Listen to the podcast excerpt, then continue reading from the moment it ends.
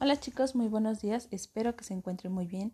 Hoy es lunes 7 de diciembre del 2020 y vamos a cambiar un poquito nuestro tema de historia.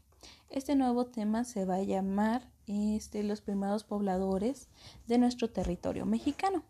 Bueno, los distintos grupos humanos que llegaron al actual territorio mexicano provenían del norte de América, ¿qué quiere decir?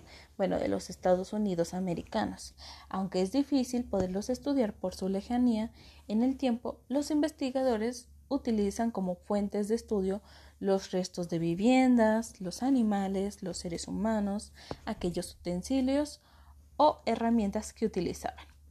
De esta manera se puede saber que los grupos que llegaban estaban conformados por alrededor de 100 integrantes. ¿Qué quiere decir? Eran 100 personas en familia. Eran nómadas, sí, porque venían de, de nuestra parte de arriba, nuestro norte de América, para poder llegar a México y así tener mayores recursos. Los primeros este, americanos se trasladaban de un lugar a otro porque tenían que conseguir alimentos. Por ejemplo, los animales mediante la caza, que significa que los mataban con algunos instrumentos que ellos tenían, también la fruta y las plantas por medio de la recolección. En lo que hoy es suelo mexicano vivían en cuevas o construían refugios de ramas y hojas para poder sobrevivir en la noche. Se vestían con pieles de animales y además utilizaban navajas y hachas de piedra o de hueso, así como cuerdas y redes para poder crear cualquier tipo de herramienta que les permitiera hacer la caza con los animales.